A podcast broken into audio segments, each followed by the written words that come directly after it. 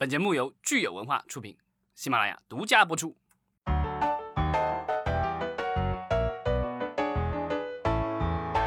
欢迎大家收听新一期的影视观察，我是老张。我是九千，好久不见了。对，这个九姑娘回来以后，其实我们之前也预告过，如果大家坚持听我们的节目，就知道我们有一期要聊韩国的综艺，所以这一期终于来了。是的，为什么要聊韩国综艺呢？就一方面是因为。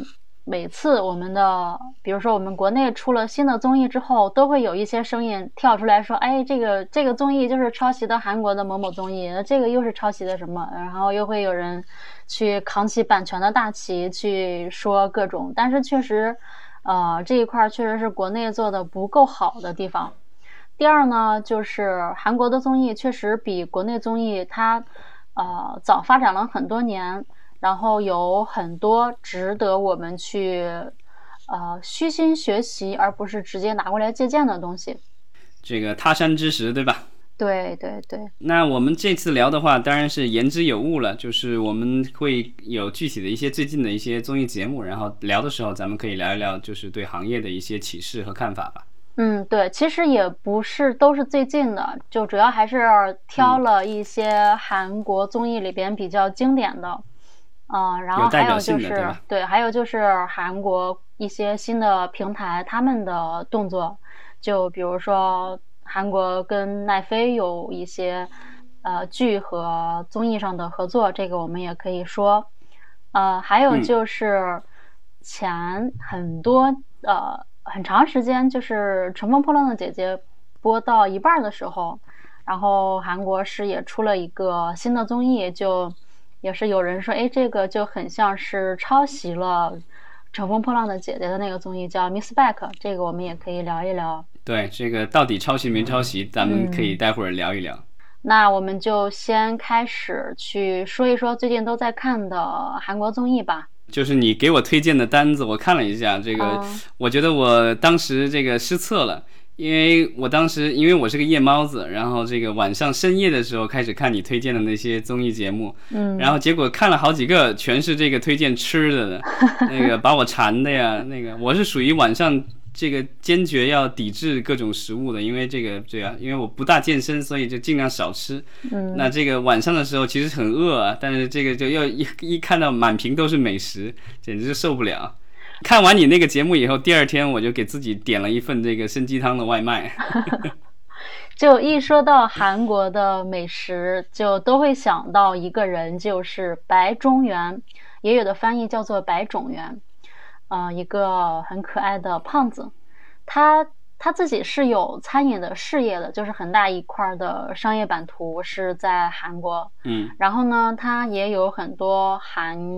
就是做了很多跟海跟美食有关的综艺，比如说白中原的小巷餐厅，嗯，白中原的三大天王以及改版的白中原的快餐车，这三块都是呃在韩国国内的呃美食类的节目，然后呃比较偏国际的就是已经播了很多季的叫街头美食斗士。嗯，是他会去全全世界各地去旅行，然后带着摄制组去吃不同的美食，然后也会跟当地的人去聊一聊，去呃追溯这个美食它的一个制作的过程和它背后的文化。这个就是嗯，白中原的美食斗士是街头美食斗士，我非常喜欢看它。呃，二零二零年就最新一版的也。在中国去了西安和武汉，之前那两季也是有有来过国内的几个城市，呃，还有去年有一版是他去了延边，延边那个城市，它就是很神奇，你 你懂吗？就是对他，因为他们他们是南韩嘛，然后这边是也是朝鲜族，你就会看到很多文化上似曾相识又发展各异的东西。我推荐大家去看一看，而且韩朝鲜族它是一个非常能歌善舞的民族，嗯嗯，然后色衣服的色彩也非常的鲜艳，就特别有意思。对，我觉得这个白种元就是我之前不了解他，然后看了那个综艺节目以后，然后我就搜了一下他的这个个人简介，嗯，他简直就是把自己成功的从餐饮界打造成为了这个综艺界的餐饮 I 大 IP。对对在节目里，其实我觉得他就顺带的就宣传了自己的这种各种美食观念，其实潜移默化的其实是宣传，我觉得他自己的餐饮帝国吧，他有很大的一个连锁餐厅，我看。然后其实，在韩国有餐厅，然后在世界各地好像也都有他的这个餐厅。对他在其他的综艺节目里边会以，呃，类似于叫烹饪导师这种角色进入，就比如说去教综艺节目里边的呃新的流量，呃，去教他们做饭。有一些，因为前几年韩国综艺也是比较流行那种美食经营类的，比如说饮食堂啊、姜食堂，类似于这种的。还有一个叫什么咖啡庄园，还是跟咖啡有关的一个一个综艺，也是会有新进的小鲜肉过来，那他就会作为一个非常严厉的烹饪导师去教导这个小鲜肉。嗯，这种设置也是非常的吃，呃，粉丝非常吃这一套。然后因为是导师嘛，嗯，小鲜肉也会比较尊敬他。那这样的话，故事线就出来了。嗯，这个好像一时半会儿我好像在国内还找不到这样的对标，对吧？就是本来是来自于餐饮界，然后跨界到这个电视行业，然后又成为电视明星，对吧？然后甚至这个白种元，我看他好像还娶了一位女明星，这个简直就是呃金钱美女、名望各种都有了。香车美女，呃，他，我我我其实在他身上看到了国内三个人的影子，一个是就你刚说的谢霆锋，另一个黄磊，还有一个可能你不太熟的叫刘一帆。啊，刘一帆是他之前就是做美食出身的，好像是在某个大使馆里边做到了类似于行政主厨，然后又去了某个酒店做做了很高的厨师类的职位，然后后来又就开始参加各种呃美食类的节目，就火了。嗯呃，为什么要单拎出来白中原的小巷餐厅这个来说呢？呃，因为今年今年前半年，其实我们因为疫情的关系，线下的很多小的商业都其实遭受到了重创。然后呢，再去看他的这个节目，它的形式就特别的好，它是呃用他自己的这个美食加综艺的这个技能点，去帮助已经萧条的。呃，韩国那个城市里边没落的胡同小巷，那里边的一些就是美食类的，就比如说小店吧，去帮助他们去恢复经营。一个是去就咱们中文说的那种蝇头小馆是吧？呃，因为很多很多就那种苍蝇馆嘛，很多苍蝇馆，嗯，一般我们说好吃的小店是叫苍蝇馆，不好吃的小店就是不好吃的小店，它不能叫苍蝇馆。就帮助这些没有做的很好的嗯呃小店，一个是带来这个专业化的呃厨房的这个运营模式，第二个就是去帮他们做美食，呃就是单个菜品的提升，第三个就是利用他自己包括他身边的一些艺人的这个流量，去帮这些小店去重新恢复到有一个很好的经营。对他这个模式，目前来说，咱们呃国内的话，我只能想到有一些直播好像在做类似这样的事情。那综艺的话，现在国内有哪个综艺有担当这样的责任吗？就是促进大家呃恢复经济什么之类的。国内我看到的其实是没太有，本来有一个可以这样做，但是他没有选这个方向，就是今年播出一点水花都没有的中餐厅。他因为疫情的关系就没有出国，然后是租了一条轮船在长江中下游吧，应该是长江中游几个城市停靠，然后去把这个节目录完了。其实你看，疫情全国餐饮业都不太好，那如果他在故事线设计上去把当地的这个美食加进来，它其实是可以做得很好的。但是今年中餐厅的导演组还是走了保守的路线，就还挺可惜的。看来这个就是这个有一个新的方向，但是也许疫情这个现在慢慢的这个在国内至少在国内慢慢的在过去的话，也许再要做这样的节目也不一定说能够有多大的反响了。嗯，对。然后就是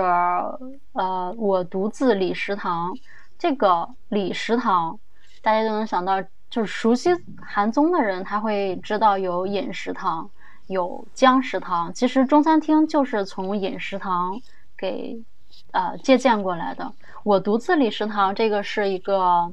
啊，因为之前的那那那两个食堂，它都是一个团队经营，然后这个李食堂，它这个李。这个人叫李秀根，是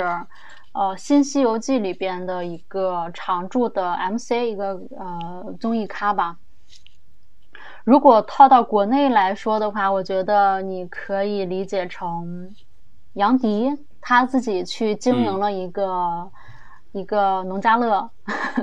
对，你可以这样 这样这样这样理解。他跟这个也一样吗？因为我看了这个看了一点，然后他的。我觉得挺有特色的，就是说一个人忙里忙外，就一个人就经营一个农家乐的餐厅，在那个乡这个什么香蕉野外的这种。对对，而且呃也是跟呃也是在疫情期间做的。嗯嗯，但是我是觉得这个模式还是没有走出姜食堂饮食堂的那些模式，然后不是特别有有创新的地方。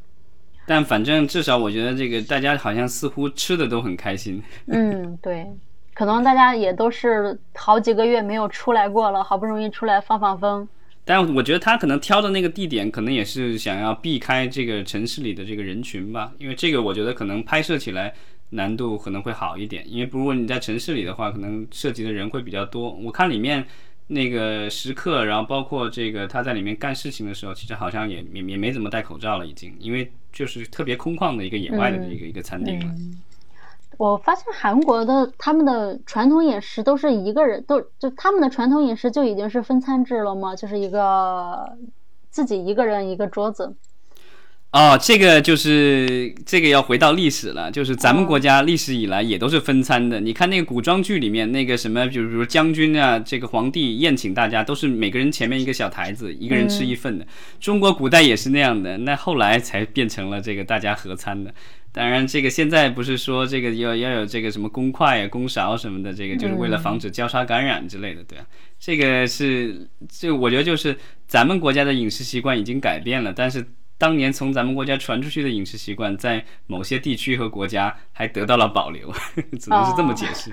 当年其实就是韩国的这个就是这种综艺，我不是很看的很多，但是有其实当年有一个那个纪录片讲那个面条的历史的，好像也是韩国的这个就是一个比较有有名的美食家，他是这个环游世界各地，然后追寻面条的这个起源，然后在各个地方的发展。我看了以后是非常想吃各种面，如果大家有兴趣可以找一找。是一个纪录片，还好有挺多集的一个纪录片，其中有介绍到中国的面食，也有日本的、韩国的，还有世界各地的。嗯，那接下来我们来聊另一个综艺，叫 Together，它是韩国本土的综艺生产团队跟国外的平台，就是奈飞合作的一档综艺节目。嗯，中文译名叫《男神来看你》，对，是韩国的一个男神李胜基。新《西游记》里边的一个 MC，然后算是韩国综艺里边比较经常出现的一个人。嗯，然后还有中国台湾的一个男艺人，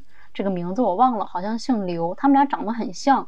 这也是这这也是找他们两个来一起录节目的原因。韩国呃台湾的那个艺人，他知名度并没有特别高，其实呃在大陆就并没有特别高。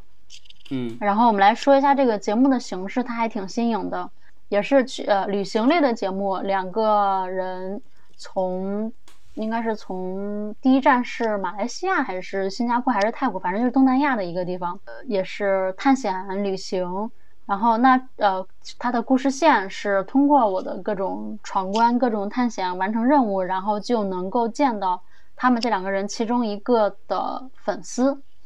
啊，然后会跟粉丝有一些交流互动，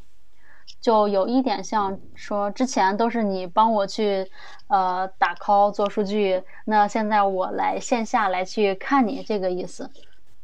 嗯啊，对，那个呃，台湾的那个艺人叫刘以豪，我查好像确实没什么作品。对，刘以豪这个好像是不是很熟悉的一个名字。哦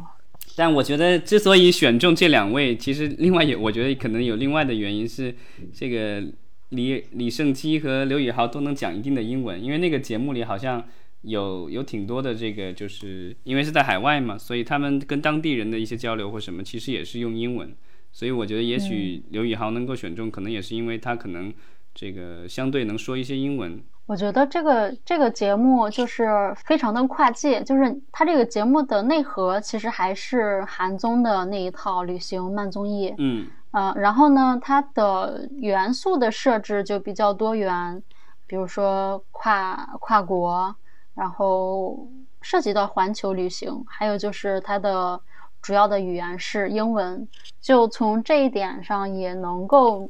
大概能够看出奈飞对于东亚的综艺还是有挺大的野心的。我不知道他跟日本有没有有没有这种综艺上的合作。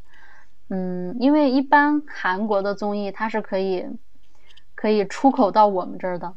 他们有的，之前不是有一个新闻是那个日本的日本和奈飞合作的一个综艺节目里面那个女选手，一个呃应该是搏击。运动员然后自杀了，你记得吗？那个新闻，她是被网网络霸凌，然后她就自杀了，然后她那个节目后来就停录了。就是，呃，我觉得韩国现在就是感觉，因为它本身市场比较小嘛，所以它其实很大程度上都依靠自己的文化产品走出去。对，其实日本也有类似，但是日本本国市场毕竟还是要大一点。但韩国我觉得它感觉跟这种对外合作，感觉现在的这种，呃，因为像前几年。就是咱们一起看过的那个叫什么来着？Kingdom 那个叫是《李氏王朝》，对吧？那个就是韩国那个僵尸这剧，它其实就是韩国的这个电视电视台和奈飞合作的，对吧？这个就是算是可能有史以来单集制作成本最高的韩剧。然后另外，他们现在其实有大量的这个韩剧，包括这个之前在国内，其实今年这个疫情期间，很多人也看了那个，就是那个叫《爱的迫降》。那个其实也是，就是算是跟奈飞合作嘛，所以就是韩国是在 TVN 上电视台播嘛，然后在那个在网络端的话，就是也是在奈飞，所以现在其实呃，不管是亚洲地区还是世界其他地区，很多的这个观众都是通过奈飞来观看韩国的一些内容。我刚刚突然脑洞了一下，就是比如说奈飞他会跟韩国合作这种 Together 的综艺，然后跟日本合作那种。呃，恋爱或者生存类的综艺，那如果他要跟国内合作的话，就是想了一下那个画面就很很好笑，就是他们有一个合作的，前段时间有一个合作的，就是周董的一个那个《周游记》，好像是，嗯，那个还我觉得还不够国内的，不是特别典型的国内综艺。那个综艺节目出来以后，好像是属于国内和国外好像都不大。反响都不大好，是这样的一个一个状况。哦，对，它也是环球旅行嘛，所以它这个是跟奈飞合作的，应该是呃制作方把它的这个海外版权给了奈飞独家，然后也在海外贴的标签也是好像也是奈飞原创的。就我刚刚想说的就是，如果他要跟国内做比较非常贴近国内综艺文化的，可能就是类似于婆婆和妈妈，呃，什么。呃，爸爸去哪儿，或者是我家小两口，我我家那小子那种类型的，就是会很很分裂。对，但是我觉得现在国内的这个综艺的话，其实越来越多的是网络平台，像优爱腾他们原创的这些呃综艺节目，其实这个这几年声势是越来越大，对吧？但是这些平台的这些节目，我觉得不一定会愿意跟这个奈飞去分享了，因为电视台，因为它本身没有平台，所以它会去卖这个版权。但如果是国内的这个原创的这些网综的话，现在像尤其是像爱奇艺，它自己也在拓展东南亚，包括北美也在做，所以它这样的话可能就不大会去跟奈飞这样的平台合作了。嗯，OK，然后接下来一个综艺是慢综艺，叫做《暑假》，这也是。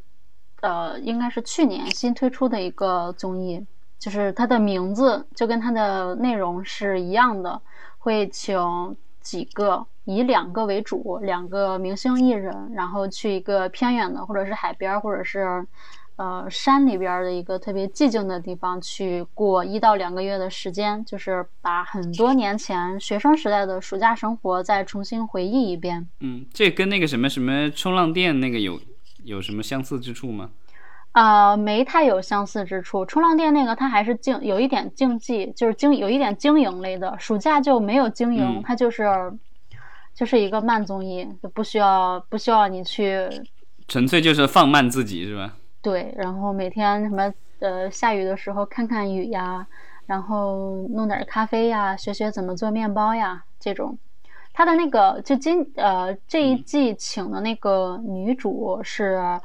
呃，前段时间韩国一个电影叫《八二年生的金智英》，那个电影你看过吗？那那个女主，我有听说那个是根据小说改的，然后其实是关 关关爱女性吧，权利的这种，所以呃，在海内外好像都有都有挺大的影响力的。但是这个节目播出来也没太有什么声音。这个暑假感觉就跟《向往的生活》跟韩综里边的。两天一夜三十三餐有点像，所以有一点重复，也就没有起来。嗯，然后下边一个叫做带轮子的家，带轮子的家就是房车，它是一个房车旅行类的节目，也是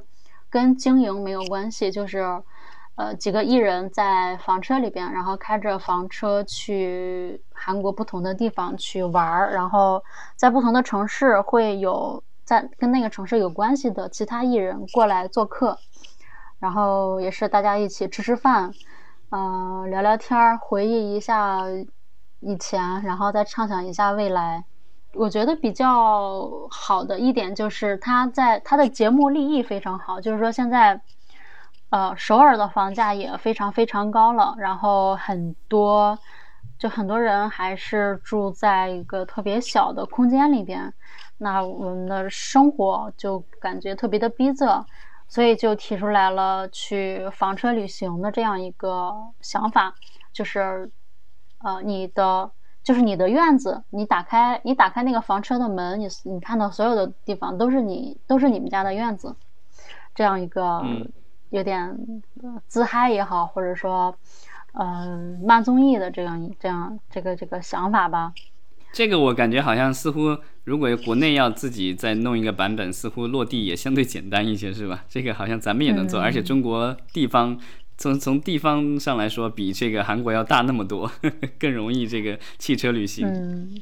对，就是跟房车旅行有关的。前年的时候就刚好接触过这样一个项目，当时也是跟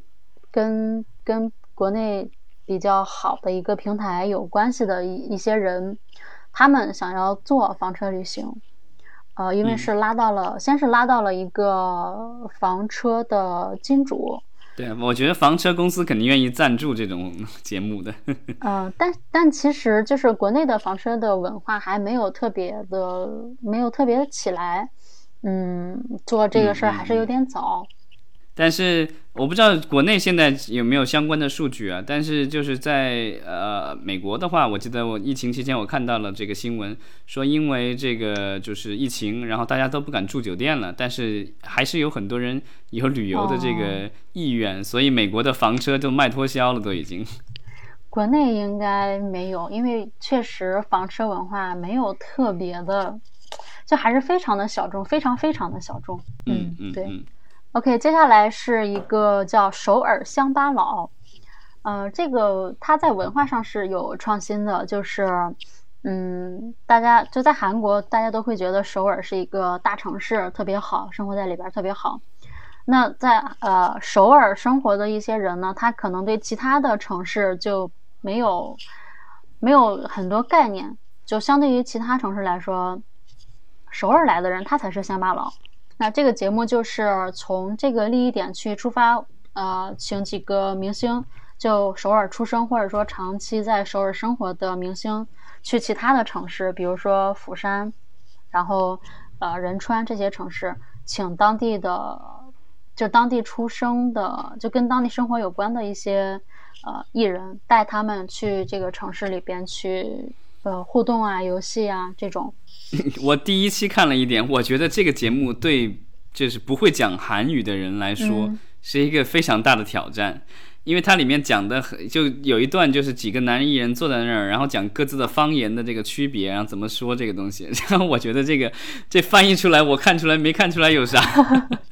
但是韩国人可能听的会觉得啊，这个就是这样或那样子吧。嗯对，因为他是他在聊，已经在聊方言了。当然到后面好像是会去带大家去这个各个各个城市的这种就是所谓的这个打卡点，就带当地人就觉得必去的地方，然后带这些人去什么的。其实也是宣传旅游的这个意思，嗯是不是跟那个？那个什么白中原那个节目有类似的功效，都是为了促进这个疫疫情后的这个就是生产消费的恢复。我觉得呃，首尔乡巴佬它是一个文化反哺的节目，它还不是美食振兴。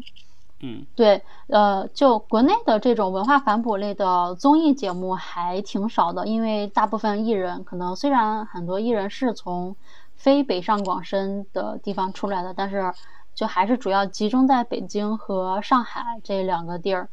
那其实在，在北京、上海之外，其实还有非常非常多的地方可以去探索。这个我觉得是不是类似于这应该是就是我和我的家乡的 这个综艺版，综艺版《我和我的家乡》都是各个明星在大力推荐自己的家乡，甚至这个电影好像跟一些就是土特产的这个宣传嗯。都已经进行了一些联动，所以我觉得其实这个首尔乡巴佬这个可以做成这个什么北京乡巴佬也也也 OK 了。嗯嗯，对。然后就是啊，我们刚节目开始的时候提到过，就是涉嫌抄袭《乘风破浪的姐姐》的这个韩综叫 Miss Back，嗯，他真的抄袭了吗？对，因为这个节目的背景是，呃，《乘风破浪姐姐》正火着，然后韩国宣布了这个要在十月初上线这部《Miss Back》，然后说是这个应该是一一也是一群这个乘风破浪的姐姐，就是说也是女，这应该是这个女艺人参与的一个作为过气女艺人参与的一个节目。但我看了看了一看了一点内容啊，但这个我觉得跟《乘风破浪姐姐》还是差别挺大的。因为首先，《乘风破浪姐姐》里面来的这个艺人都是所谓的三十加，对吧？三十岁以上。然后另外的话，有这个歌手，有演员，还有各种各样的人，对吧？所以，但是它它唯一的特点、共同点只是说是都是三十岁以上，它从三十到五十几都有，对吧？嗯然后他们最后的话是要 PK，然后要组团，对吧？这个是他们的一个模式。那 Miss Back 的话，它不大一样的是，他请来的这个，首先年龄上的话，我看了一下，他一共是八位女生，她她不用这个比赛出、出道，她已经就是通过海选几百个人就已经把这几个人选出来，这个海选的人都是所谓的过气女团的这个前团员，所以这些人都是唱跳俱佳的，当年都是在在这个在他们各自的团里面算是、哦算是佼佼者吧，但是因为各种原因，可能没有一首所谓的代表曲，就是他们所谓的这个叫什么人生曲这类东西，他翻译的嗯我也不知道这怎么翻译的，就是没有一首这个所谓的人生代表曲，就是所谓的生涯这个职业生涯代表作没有，然后所以呢，这个节目就是把这八个人弄过来，然后让他们这个就是。打造出一首，就有制作人嘛，有三个评委，然后是有歌手，然后有这个音乐制作人一起帮他们打造出来所谓的他们的人生曲。哦首先，他都是专业的，他就是专业的这个歌手，他本身就专业的歌手，所以跟那个《乘风破浪姐姐》可能还不大一样。另外的话，这些人当年都是这个所谓的二零一零年左右的这个女团的这个成员，所以这些人退役了以后，就是各种卖惨。我看他们就有有拍他们这个在家里，然后日常的这个东西，然后有一些甚至在送送快递还是送外卖什么之类的，就是属于卖惨各种卖惨。另外还会采访他们这个所谓的当年女团岁月里的各种艰辛，然后这个吐槽幕后老板啊，这个各种潜规则乱七八糟什么东西，就是我觉得其实跟那个《乘风破浪姐姐》还挺不一样的。所以他吐槽潜规则这个是直接在明面上说，还是说节目通过其他的暗示来说的？我觉得已经讲的挺明白了吧，但是就是嗯怎么说呢？他可能呃，不一定是说我们说的这种，就是把人家睡了或怎么样的。他我因为我看没我没看得很全，但我看到的感觉是说这个老板很苛刻，然后有点霸凌那种，就欺负这些女艺人，然后就是让他们穿，也没有说怎么样，就比如说让他们临时改服装，让他们穿特别特别暴露的服装，这个是逼迫的。对，因为在韩国，我觉得国内的女团竞争我不是特别清楚啊。但是他在韩国，我看他的介绍，他就说韩国的话，其实是在很短的时间内爆发出几百个女团，然后大家厮杀的非常的惨烈，然后最终能够这个大浪淘沙出来的就就没有几个。然后大部分的女团，就即即便是出来了，她的这个各自成员到了一定年龄也得退下来。所以他的这个就节目里请的人都是二十几到三十四岁，最大年纪是三十四岁。但是这些人的话，已经是在演艺圈里面已经是更就是已经好多年了，都已经有些已经淡出了，有一些可能还在这个算是垂死挣扎吧。所以就是说，这个节目它并没有抄袭《乘风破浪的姐姐》，而是说它它其实更更真实的把女团的这个后女团时代的这个生存现状给呈现出来了。对它其实是对这个，我觉得对过去十几年的这个所谓的女团文化的一种回顾，然后希望的是可能是能开发出一些新的新的路线吧。因为女团，大家想象，不管是咱们国家还是日本的还是韩国的女团的话，基本上年龄一大，大家就要不就解散，或者是就是换换团员，对吧？都是这样的一个一个套路。这个我觉得男团其实还好一点，就是有一些男团可能可以坚持挺长时间的。像日本的什么 SMAP 什么之类的，这些都可以坚持讲。但是我觉得这可能对女性，包括女演员也是一样的，就是觉得上了年龄以后，这个其实我觉得精神上跟《乘风破浪姐姐》可能类似，就是说女性虽然年纪上来了，但是她们依然可以有有很精彩的这个表演。这个从精神上来说很类似。但是韩国的这个节目还是偏年轻，因为其实你想那些女星保养的都还不错，所以你说三十几岁跟二十几岁根本看不出什么差别来。我的个人感觉。嗯，基本上韩国的练习生他要从初中开始就要开始他的练习生生涯了。高中再练练，可能高中的阶段在可能就是一边练着，然后如果表现好的我就直接出道了。如果到了二十岁再出道，就算是挺晚的了。对啊，所以就是这个，我觉得就是在年龄上的话，大家可能都是怎么说，就有一种特别强大的紧迫感，出名要趁早。如果这个二十来岁没有成名，估计就得退出了。对，韩国的它的娱乐行业是非常发达的，它有很非常明确的呃偶像产业，然后艺人产业，而不是说像我们这边可能偶像可能是以偶像出道的，然后后来他又去做了演员。这种，嗯，我觉得其实现在国内的这个，比如说创造幺零幺啊，这些选出来的这些女团、男团，我不知道是不是会到时候会经历和韩国的这些团体类似的这个命运，就是说，呃，在几年内，你要不就大红大紫，要不就是彻底就没了，然后或者即即便是红过了以后，到三十岁左右，可能也就就。也就消失在这个大家的视线当中了。去年的时候有一档节目，我忘了名字叫什么了，就是请几个已经出道的男团、女团又重新回到舞台上来，重新去呃做舞台表演，重新 PK。他有一个宣传，也不是宣传点吧，就是他提到了一一点，就是很多偶像团体出道即失业，就是出道即巅峰，巅峰就。巅峰之后就失业了，因为没有舞台，没有没有适合偶像团体的行业，也没有这个土壤，所以就是我们看到很多很多选出来了的这些这些团体，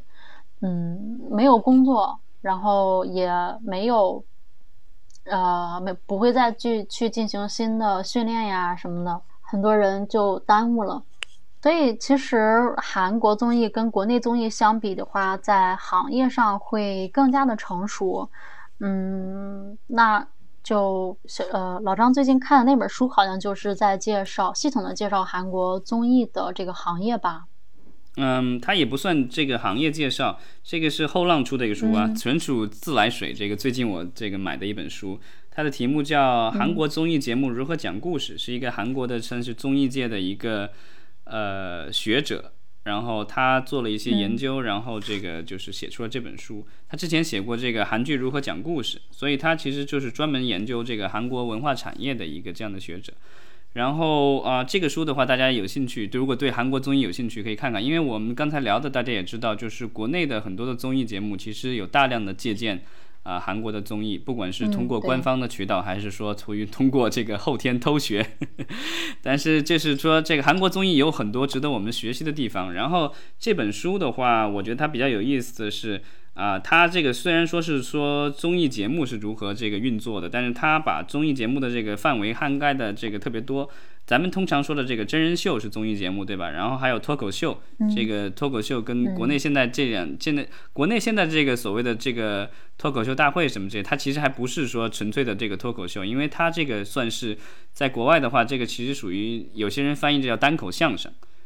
这个跟这个脱口秀这个这种节目还是有点不一样的。另外的话，它韩国的综艺节目里还涵盖了这个所谓的喜剧节目，跟咱们也类似，就是搞笑类的。然后还甚至他还介绍了这个所谓的纪录片和广播节目的一些这个创作的策略。然后大家如果就是对这个综艺的这节目的这种创作。和运营有兴趣的话，可以找这个书看一看。我觉得书里面提到的有一些东西还挺有意思的。我当然囫囵吞枣，我还没完全的这个仔细看看好这个书。但是它里面提到的有一些，比如说这个韩国的这个行业的话，就比如电视台，因为大家现在看到的大量的韩国的综艺节目都是来自于电视台嘛。然后这个其实几年前，呃，我有跟这个就是有一个韩国朋友聊，他就说，因为韩国。那个就是当年没有做起来一个自己本土的一个好的这个流媒体平台，就是因为各大电视台过于强势，手上有各种资源，但不愿意分享，最后谁也没做出来一个特别大、特别全的平台，所以消费者不愿意掏钱。然后呢，这个节目分合作很分散，最后的盗版网站兴起，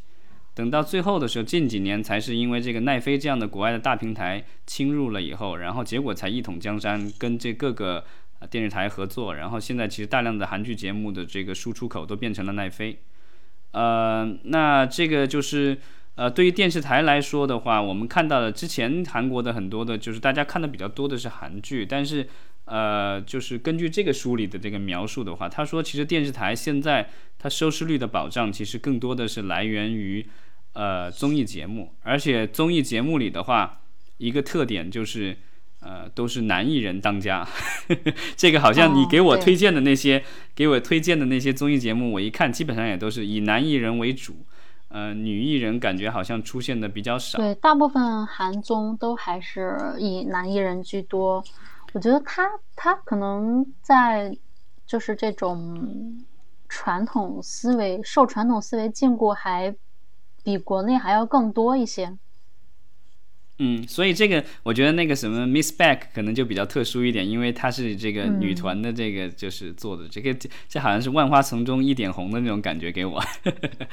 然后就是他有提到，就是这个韩国的综艺节目。呃，注重的一些点，那比如说对人设，对吧？这个就是他这些，就是其实套路都很类似，但主要的可是还是来自于嘉宾的这个个性以及他们的一些临场反应，所以这个人设很重要。另外的话，就是这个他们对这个。呃，故事的一些安排，他们其实也也是有这个策划的，所以这个前期的策划也很重要。然后怎么邀请嘉宾，然后怎么去做剪辑或什么这些，这些在相应的一些东西，他都有提到。当然，就是可能没有那么详细，因为这个书很薄的一本，但是它提涵盖的内容挺多的。然后我觉得，但是作为一个就是对韩综对于我来说这种韩综的入门 入门级的人来说，还是挺不错的，因为它里面有讲到一些这个呃一些观察一些这个相应的一些现状的问题。然后另外它其实列举了很多的韩国的综艺节目，大家就是如果对韩综不是那么熟悉，拿着这本书这个按图索骥，这个可以可以看去去找一找自己有兴趣的这个节目看。对，然后我们。今天的这个就是韩综的这个，嗯，盘点吧，就是我还是说盘点吧，因为如果说评论的话，感觉这个深度好像还不是特别的深。嗯，那就呃看了这些韩综之后，我就发现，呃，国内的综艺其实有两点是非常值得学习的，一个就是通过综艺的这个节目形式去。嗯，帮助一些企呃行业去，嗯，重新去提振这个行业。这个是非常可取的。国内在这一块儿做的并不是特别好，虽然很多综艺节目的立意是要去做什么，啊文化呀，去要做旅游啊，去去做扶贫什么的，但是就只是一个由头而已，并没有把这个，就是你的结果，并没有很好的成绩。对，然后第二点就是，呃，他的这个节目就是韩综的这些，呃，节目它是可以出很多衍生类的节目，就比如说像，呃，二幺幺，就是嗯，两天一夜这个节目，它就出了一个非常长的衍生类的节目，而且这个节目自己本身做的也就非常好，叫《新西游记》，今年已经做到了第八季。嗯，对它，呃。就是在对比到国内的这种衍生类的，啊，也不能说基本上没有，即便是有可能做了一季之后，啊，也就不做了，就非常的短寿。所以就是在整个节目的长期运营上面，其实是有很多可以学习的地方。嗯，那看来就是韩剧啊，不就是韩国的综艺节目的话，其实和。呃，美剧有一些可能也类似，就是说它可以就是做很多季，另外的话，它如果成功的话，也可以做衍生的这个相应的这个剧集。嗯，对对。然后我们聊了这些这个综艺节目，然后还有包括对韩国综艺的一些观察，对吧？就是如果大家就是对哪些有兴趣继续讨论的话，欢迎在我们的这个留言区留言。然后另外，你们大家如果觉得有什么有兴趣的这个有意思的，呃韩国的综艺节目也欢迎这个推荐。嗯谢谢大家。谢谢大家。